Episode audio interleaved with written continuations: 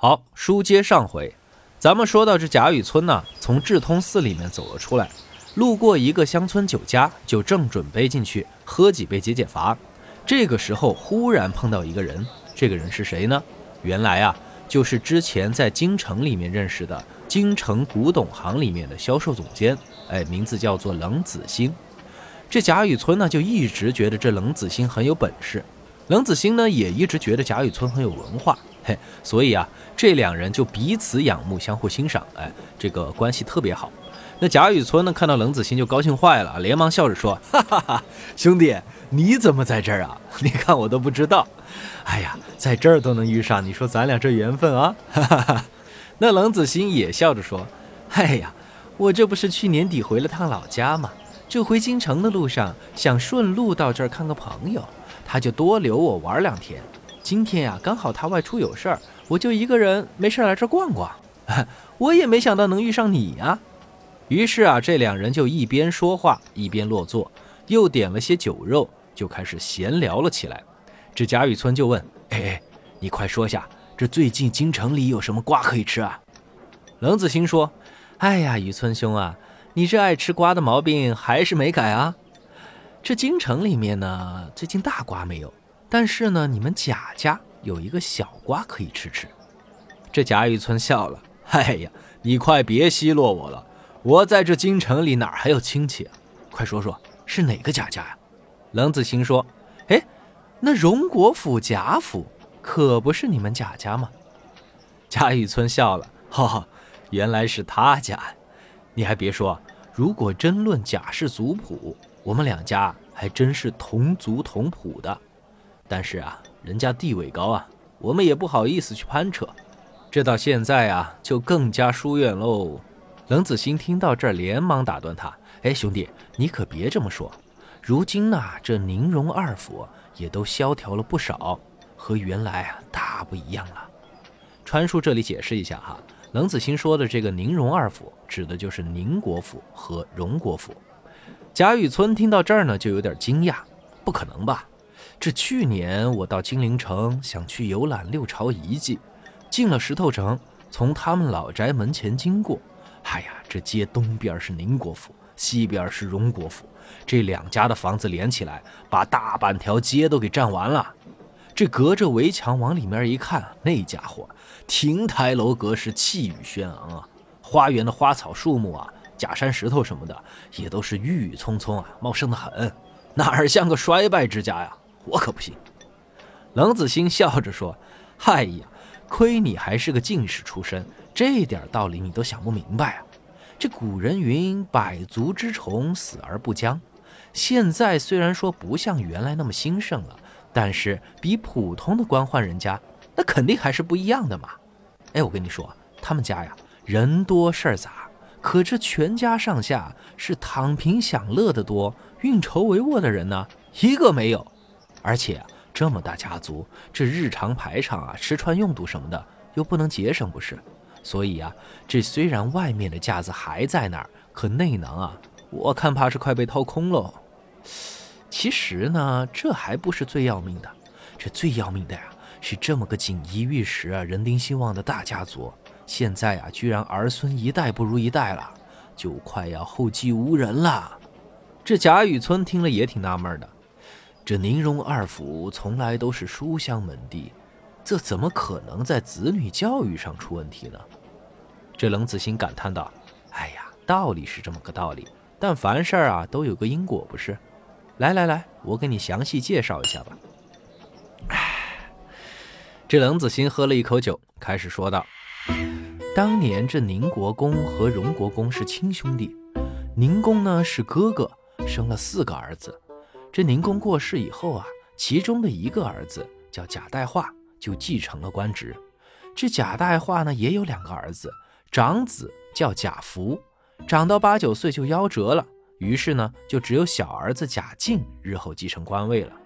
谁知道这贾敬啊，他是个立志要当仙人的，每天在山里和一群道士们鬼混，哈，一心热衷于炼丹修仙，其他的事儿一概不管。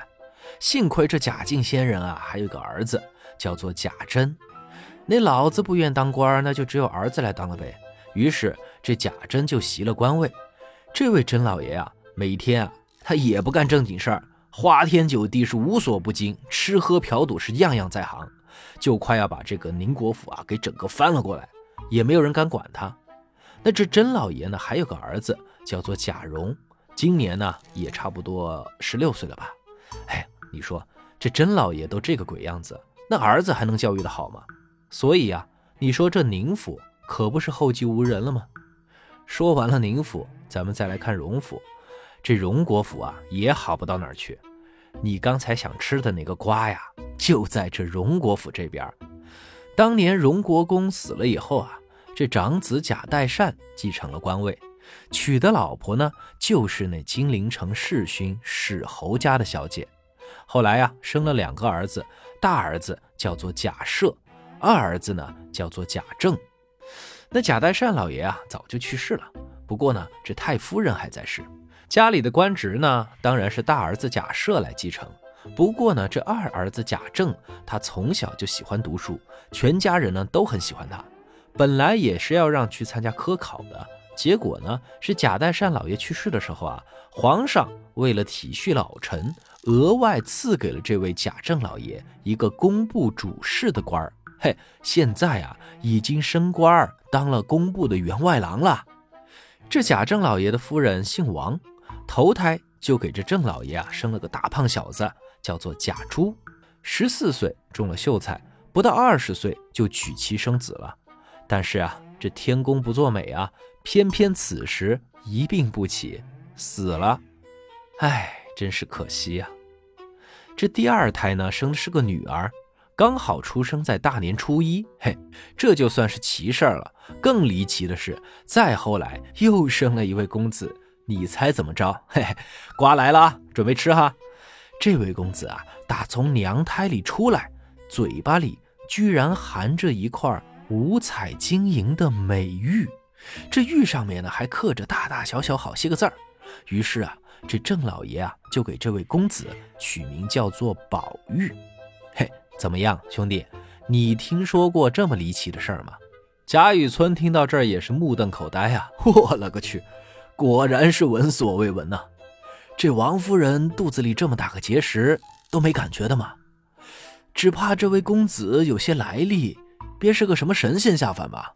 冷子兴冷笑着回答：“呵呵，哎呀，所有的人呐，也都是这么认为的，所以啊。”那太夫人才将他视为掌上明珠，百般宠爱。这位公子满周岁的时候，这贾政老爷啊，想通过抓周的方式啊，来试一试儿子将来的志向。结果你猜怎么着？这宝玉公子啊，抓的竟是一些胭脂啦、首饰啊什么的，把那贾政老爷啊气得吐血，连连说混账东西，以后肯定是个花天酒地的废物。于是啊，就对这小子很不满意。唯独那史老太太还是把他宠得像个命根子一样。这说来也是奇怪哈，到现在这宝玉也差不多七八岁了吧？虽然也是很淘气、很顽皮，但是呢，这小子啊特别有灵气。哎，说起话来啊也奇奇怪怪的哈。比如他说这个什么，女儿是水做的骨肉，男人呢是泥做的骨肉。我见到女孩子们我就神清气爽，我一见到男人们。我就觉得臭气熏天，哈哈！你说说这说的什么话呀？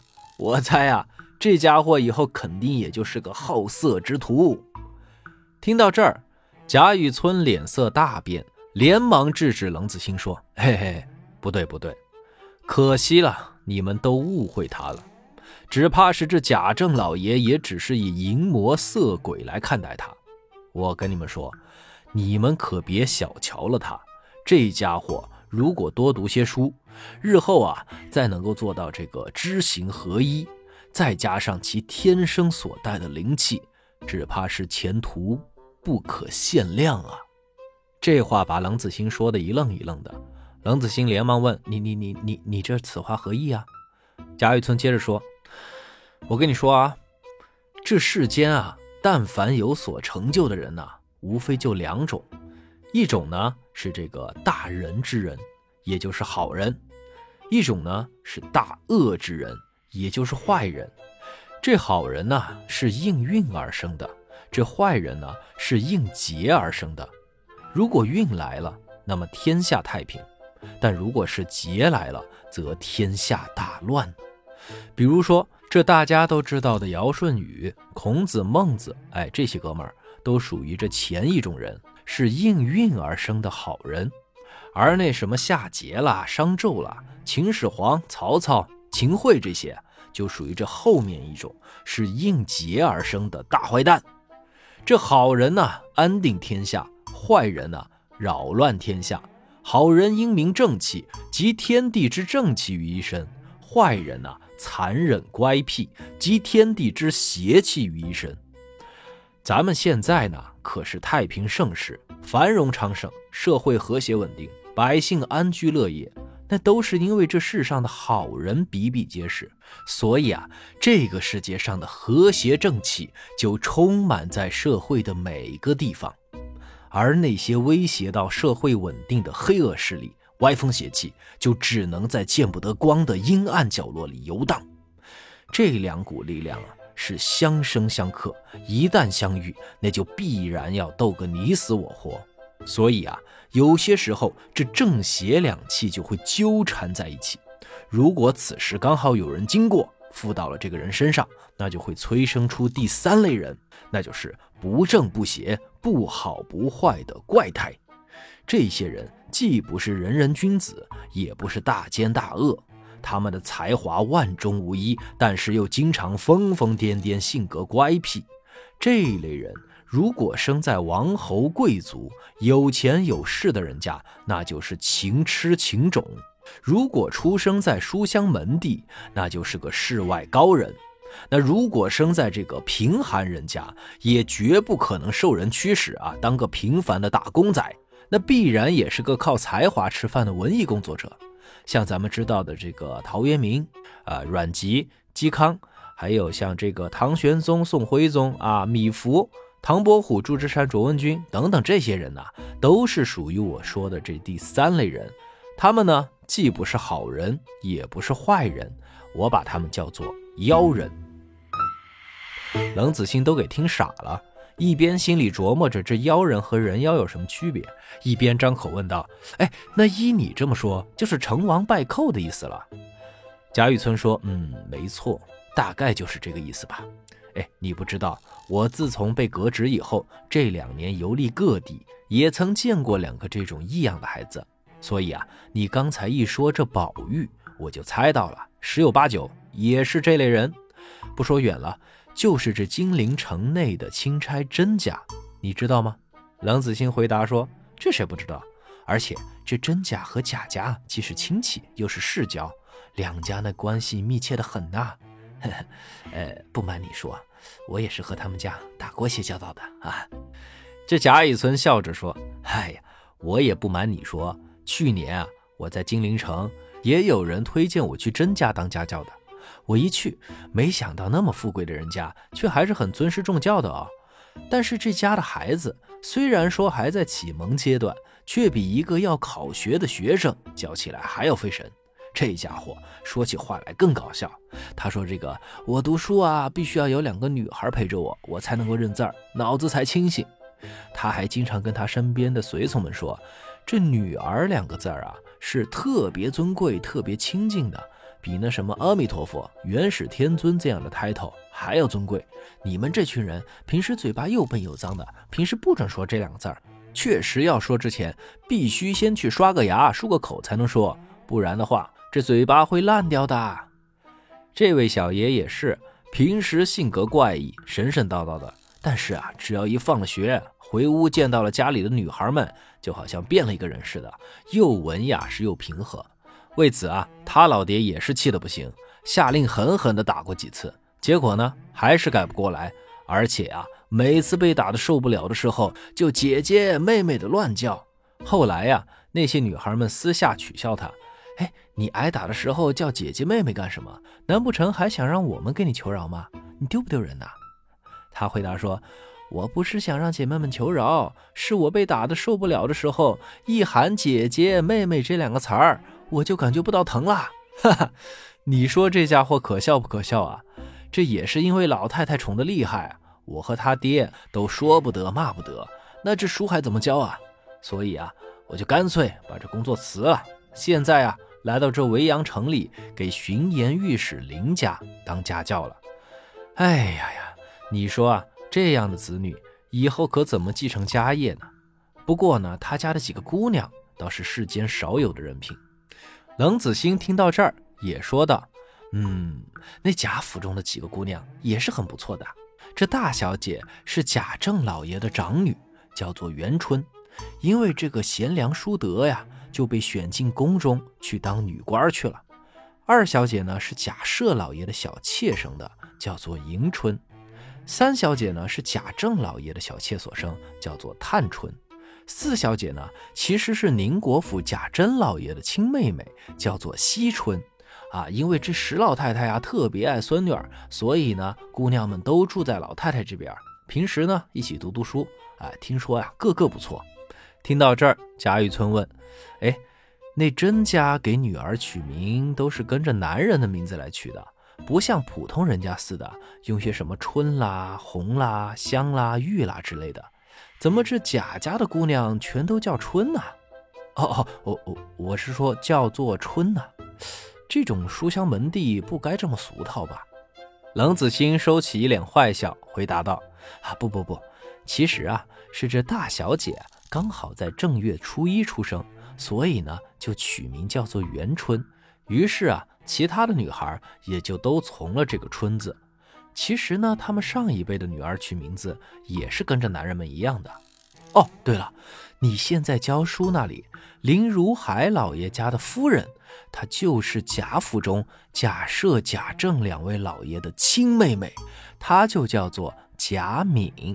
嘿，你不信啊？回去问问就知道了。听到这里，贾雨村哈哈大笑：“哎呀呀，我就说嘛，这女学生啊，每一次读书。”一读到有“敏”字的地方，都要读成“密”字。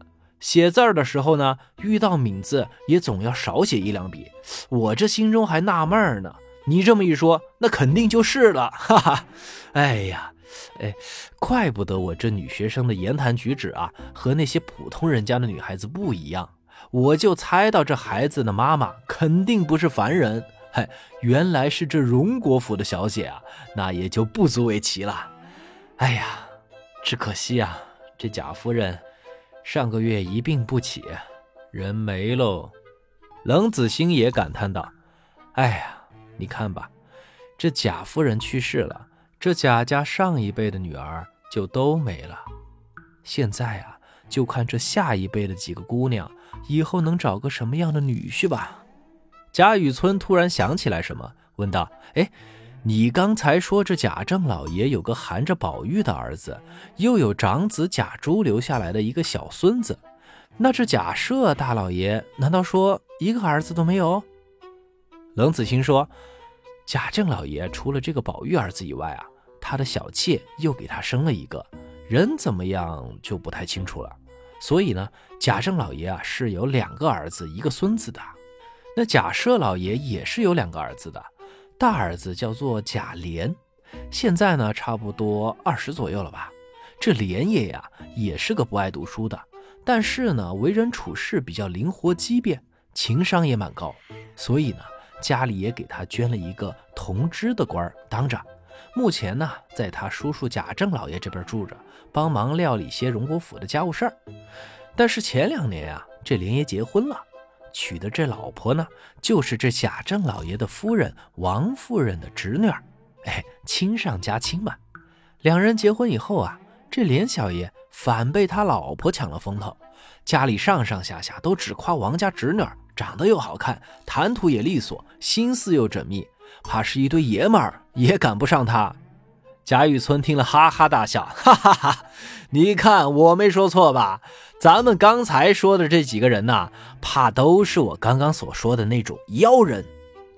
冷子兴一边斟酒一边说：“哎呀呀，管他什么妖人人妖的，别老说别人了。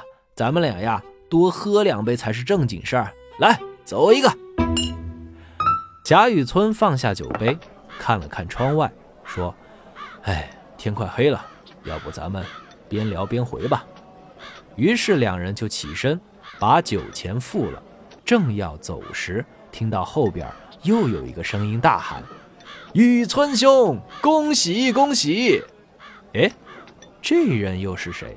又给贾雨村道的是什么喜？关注川书红楼，咱们下回接着说。